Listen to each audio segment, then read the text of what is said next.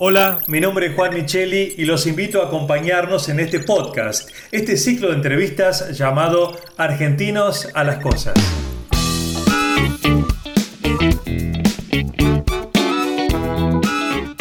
Argentinos a las Cosas es un espacio de reflexión para pensar los desafíos que enfrentamos como sociedad y así poder construir un país sustentable para todos en este siglo XXI. Esta es la propuesta de Argencom, la Asociación de Empresas Líderes de la Argentina del Conocimiento.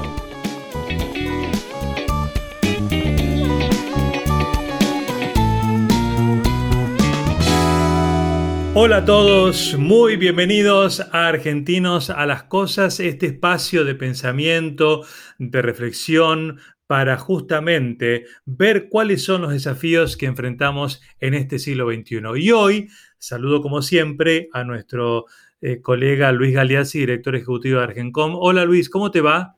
¿Qué tal Juan? ¿Cómo estás vos? Bien, muy bien y con muchas ganas de escuchar a Ángel. Hoy vamos a entrevistar a Ángel Pérez Puletti, que es el CEO de Baufest, una de las empresas más importantes a nivel internacional en el desarrollo de software como título principal, diría, pero es mucho más que eso. Ya lo saludamos Ángel. Hola, ¿cómo estás? ¿Qué tal Juan? ¿Qué tal Luis? ¿Cómo andan? Un gusto estar con ustedes hoy. Bueno, igualmente para nosotros. Y yo puse un título muy general, ese cartel en la puerta que dice software, pero ustedes, frente a tantas empresas dedicadas al desarrollo, a la investigación de nuevas tecnologías, ¿en qué se diferencian como empresa internacional de software y otros rubros? Bueno, nosotros somos una empresa de, origen argentino, pero que ya está eh, en siete países, eh, un poco menos de, mil empleados en total, y nos dedicamos a trabajar para empresas medianas y grandes eh, en distintos lugares del mundo, ayudándolos en, en, desarrollar los productos digitales que los hacen originales, digamos. Nosotros estamos en el tema de la construcción de software para eh, cuando una empresa no le sirve o no, le interesa eh, un producto determinado, como puede ser SAP o como puede ser Salesforce o cualquier producto ya prearmado y necesita expresar su originalidad, la cosa que la hace distinta, en un, activo de software este, para justamente diferenciarse frente a sus competidores o llegar mejor eh, eh, a, sus clientes. ¿no? Entonces, nosotros somos una empresa de ingeniería de software, digamos, que hace servicios de IT, pero que sobre todo eh, construye esa cosa, ese activo de software que hace que la empresa cliente sea distinta a su mm. competencia. Qué, maravilla otra empresa argentina que nace entre un grupo de amigos o compañeros y termina con sedes en todo el mundo, porque hoy por hoy están, bueno, Estados Unidos, en México, en, España también. Eh, empezaron en el año 91. ¿En el garage de quién, Ángel? Mira, empezamos en un departamentito chiquito en la, zona de barrio, de barrio norte, este, un tres ambientes chiquititos, digamos, que, alquilábamos eh, en esas, en Billinghurst y Juncal, digamos, ¿no? Este, y bueno, Bauf es una historia linda porque es una, es un producto de la educación pública argentina. Nosotros, los, los fundadores, muchos de los que todavía estamos trabajando en la empresa, eh, bueno, nosotros arrancamos en el 91, yo tengo 56 años, arranqué la empresa con 25 y, tenemos algunos que están hace mucho tiempo con nosotros y la mayoría estudiamos en la universidad pública, yo en particular estudié en la Facultad de Ciencias Exactas de la UBA, muchas de las personas que trabajan en la empresa lo hicieron también así, este, y si no es en UBA, en Tandil, en La Plata, bueno, ¿no? Y, bueno, es un lindo ejemplo de, también de, digamos, eh, desarrollo social, ¿no? Porque, digamos, ninguna de las personas que estamos hoy al frente de la empresa, que por suerte nos, va muy bien, somos personas que trajemos este, plata eh, de familia, sino que pudimos crear nuestra propia este, vida linda, divertida y aparte con un buen bienestar gracias a la educación. Así que es un lindo ejemplo. A mí me interesa mucho, eh, Ángel, que cuentes cómo, cómo es la visión de ustedes en la formación del, talento dentro de la empresa. Es decir, cuando un, joven, un chico entra en Baufes, ¿con qué se encuentra? ¿Y qué, ¿Y qué ayudas, qué palancas le da Baufes para que continúe su formación? Mira, ahí nosotros tenemos una posición como bastante firme en relación al estudio, digamos, ¿no? Este, como te decía, yo estudié en la Facultad de Ciencias Exactas de la UBA y ahí fui docente durante 12 años, más o menos, así que viví la problemática del estudiante de sistemas, que es una problemática bastante eh, particular, porque sistemas es un área donde hay pleno empleo y, y pleno empleo desde una edad muy temprana. Entonces, los chicos cuando eh, estudian sistemas enseguida logran insertarse en el mundo laboral y muy rápidamente eh, pasan a ganar bien, digamos, a tener muchos desafíos laborales y a veces eso conspira contra que se terminen, sus estudios, se perfeccionen en la universidad y, se, gradúen en definitiva o hagan posgrados. Esa es una problemática que nosotros la vemos este, como de, bueno, es un, para nosotros es un problema, ¿no? Porque la universidad a veces te puede dar alguna cosa medio teórica, pero en realidad te forma, uno dice eh, que la, gente que estudia, los científicos se paran en hombros de gigantes, ¿no? Porque uno aprende lo, que vino antes de uno y sobre eso crea lo nuevo, ¿no? Y eso te lo da la universidad y nosotros creemos que es muy importante también en sistemas tener una formación sólida. Entonces, frente a esa problemática de muchos chicos que dejan la universidad, nosotros en la empresa tenemos, por un lado, la posibilidad de que gente con poca experiencia laboral se termine de formar para poder incorporarse a la empresa, pero una vez que se incorpora a la empresa, nosotros tenemos un programa interno que se llama ProProfes, que está muy orientado a darle a los chicos que están estudiando y trabajando la posibilidad de que terminen sus estudios con una serie de estímulos, digamos, para que eh, ellos puedan estudiar. Que los estímulos en general están orientados a darle la posibilidad de que tengan tiempo para estudiar, de que no trabajen ocho horas, que tengan mucho tiempo para poder preparar los exámenes y eh, hacerles un seguimiento y un estímulo, digamos, para que puedan eh, terminar su carrera. Ángel, y si vos pudieras hacer un posgrado hoy, em, ¿qué, posgrado sería y en dónde lo harías? Eh, si vos me decís, a mí, yo tengo una, formación muy ecléctica. Como te decía, estudié sistemas en, exactas de la UBA, después hice un posgrado en, en el IAE de Administración de Empresas y hace unos años terminé eh, un, máster en ciencias políticas y sociología. Así que imagínate que son, viste, áreas del, saber un poco distintas.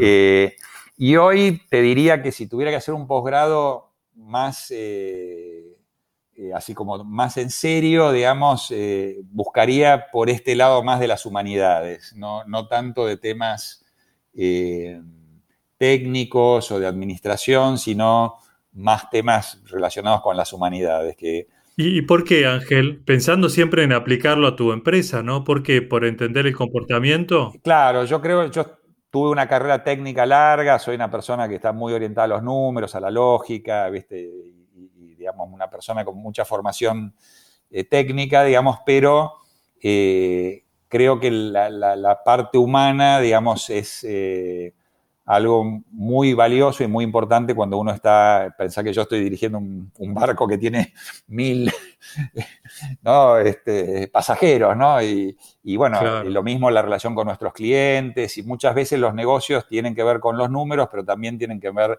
con el comportamiento social, con las tendencias de la cultura, de, de nuestro tiempo, digamos, y entender el mundo en que vivimos me resulta hoy más valioso que aprender algo eh, técnico o, tecnológico, no tecnológico, sino más bien técnico, ¿no? Eh, yo quiero preguntarte, volviendo al tema del esfuerzo en la formación que ustedes hacen sobre sus propios colaboradores, ¿cómo, cómo ven el problema este de que un colaborador venga y diga, mira, me voy a trabajar por dólares eh, con un contrato afuera y, te plante un trabajo, un proyecto o lo que fuera? Primero, ¿esto lo, lo es tan frecuente como se habla? Y segundo, ¿qué, puede hacer una empresa para, eh, enfrentar esta situación? Mira, ahí nosotros estamos en Argentina. Argentina está viviendo, eh, digamos, una disrupción mayor en su eh, mercado laboral de tecnología, muy, muy significativa. No, te voy a decir una catástrofe, pero este, en esa línea, justamente por, por, la combinación de dos problemas. Por un lado, la alta inflación y por otro lado, la brecha cambiaria, que, es, eh, que genera un efecto terrible en lo que es en el, empleo de las, eh, de las empresas formales. ¿no? Está habiendo una rotación. Nosotros trabajamos con una empresa que se llama Tower Watson, que mide el, mercado laboral de, tecnología en muchos países. Nosotros tenemos presencia, como, como decía Juan, en Chile, en Uruguay, en Perú, en México, en Estados Unidos y en España. La rotación promedio en las empresas en esos mercados es del en torno al 20%, 20, 22, 25. En Argentina en este momento, según Tower Watson, es del 40% o más en nuestro sector, que hace muy difícil el, mercado, digamos, de las empresas formales, ¿no?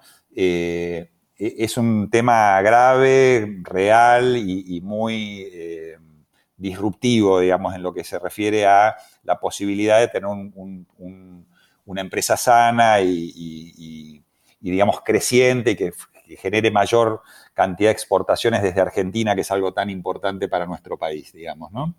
Eh, en el circuito formal. ¿Qué puede hacer una empresa en relación a eso y la formación? Nosotros es como que no, no bajamos los brazos en relación a eso, ¿no? Por más que eh, el periodo en que una persona se quede sea más corto o, digamos, tengamos estos problemas de alta rotación, en particular en Argentina, eh, nosotros decimos que eh, así como uno dice que contrata talento, nosotros nos gusta decir que formamos talento, ¿no? que creamos talento. Eh, digamos, parte de nuestra responsabilidad es, digamos, formar a las personas que trabajan con nosotros en los temas que son relevantes para, una empresa como Baufe, que tiene temas de ingeniería complejos y que requieren, eh, digamos, de una formación sólida. Entonces, digamos, es parte, nosotros internamente de Baufes tiene una, un área importante dentro de la empresa que se llama el Baufes Institute of Technology, que es nuestro brazo de formación, que digamos, no baja los brazos justamente para ser redundante sobre el tema de formar a la gente, porque por más que la rotación sea alta, nuestro trabajo requiere de una formación sólida, digamos, ¿no? Entonces, nosotros en ese sentido no, no, hacemos, eh, no, bajamos los brazos, digamos, sería la palabra, ¿no? Pero es un problema grave, ¿no? Un problema importante, particularmente en la Argentina. Mm, dijiste como al pasar que hay, o vos tenés cierta preocupación por el acceso de los chicos a la tecnología? ¿O cómo crees que esta generación ya muy digital, más que nativos digitales, va a, enfrentarse con qué en el futuro? ¿Tenés una preocupación ahí?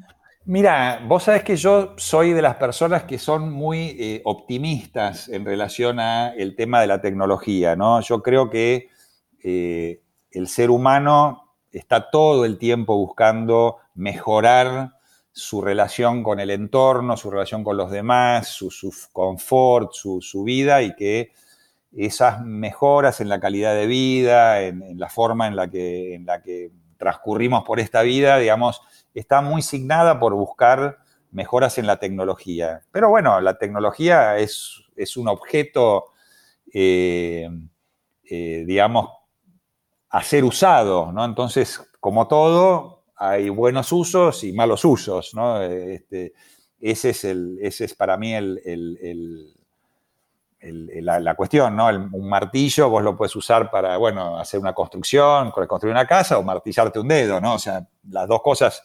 Y el martillo pobre, viste, es un martillo, no, no, no, no tiene algo inherente, aunque para ciertas personas hay una discusión en relación a, a el alma de los de la tecnología, ¿no? Como, que, como si el martillo te pidiera martillar, digamos, ¿no? Eh, claro, hay, hay toda una discusión, hay toda una discusión sobre eso, ¿no? Pero digamos, yo soy muy optimista en relación a que la tecnología siempre para el ser humano fue muy útil. Nosotros, la, historia de la, humanidad es la historia de, querer estar mejor y el querer estar mejor es a través de la tecnología. Entonces, si bien yo veo a mi hijo, viste, a veces eh, demasiado enfrascado en las redes sociales o, viste, no sé, las cosas que uno puede eh, ver, viste, con, que, son quizás esto de martillarse un dedo, ¿no? Mirá, no, es para tanto, no, lo uses tanto, eh, o no lo uses para eso.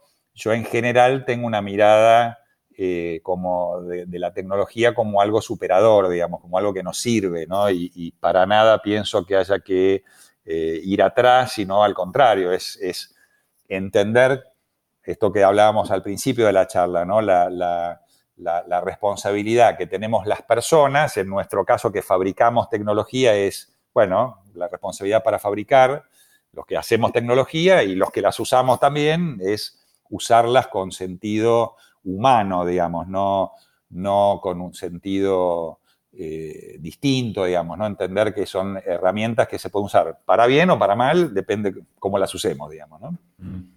Eh, me queda una más, eh, Ángel, por favor. Em, cuando ustedes reciben a un cliente por primera vez, una reunión con una empresa que va a verlos pidiendo que ustedes los asistan, sea una empresa que fabrica eh, videos, que vende bicicletas, un banco, una agropecuaria, ¿hay algo en todos ellos que plantee como un denominador común que necesiten? ¿Hay una necesidad común en todas las empresas cuando van a buscar sus servicios? Mira, yo te diría que el, denominador común es adaptarse al nuevo mundo más digital.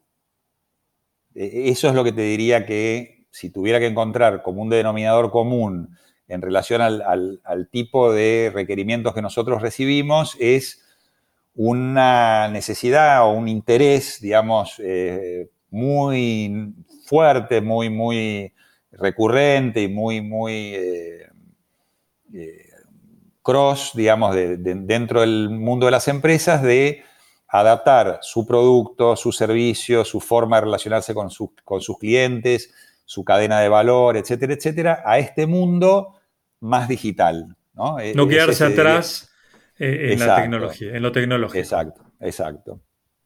Bien. Bueno, Ángel, ha sido un placer escucharte. La verdad que Luis, este, eh, me, lo, veo, Ángel, en ese departamentito en, Barrio Norte hace más de 20 años y, lo escucho tan apasionado y a la vez con una búsqueda. Parece que sos una persona que busca todo el tiempo igual, ¿no? Que no te has quedado en ese lugar y siempre buscando más. Sí, sí, yo te diría que conociendo a Baufes es, una empresa fresca, es una empresa joven, ¿no? Es decir, eh, tiene, tiene esa, ese ímpetu, esas ganas de buscar cosas y, de no quedarse que, los mueve hacia adelante y también los mueve hacia afuera. Vos fíjate la, internacionalización que han tenido. Así que es un, un verdadero ejemplo. Muy bien. Ángel, muchas gracias por tu tiempo y por compartir tu conocimiento de tantos años con tu empresa. ¿eh? Muchas gracias. Bueno, Juan, Luis, muchas gracias por sus palabras y bueno, un gustazo haber estado con ustedes hoy. Muy bien. Igualmente, gracias Luis, hasta la próxima. Nos vemos pronto, nos escuchamos. ¿eh? Sí, sí, como siempre, Juan. Y, bueno, buscando siempre una perlita más dentro del mundo de la economía del conocimiento. Absolutamente. Y por supuesto, muchas gracias a ustedes por acompañarnos. Hasta la próxima.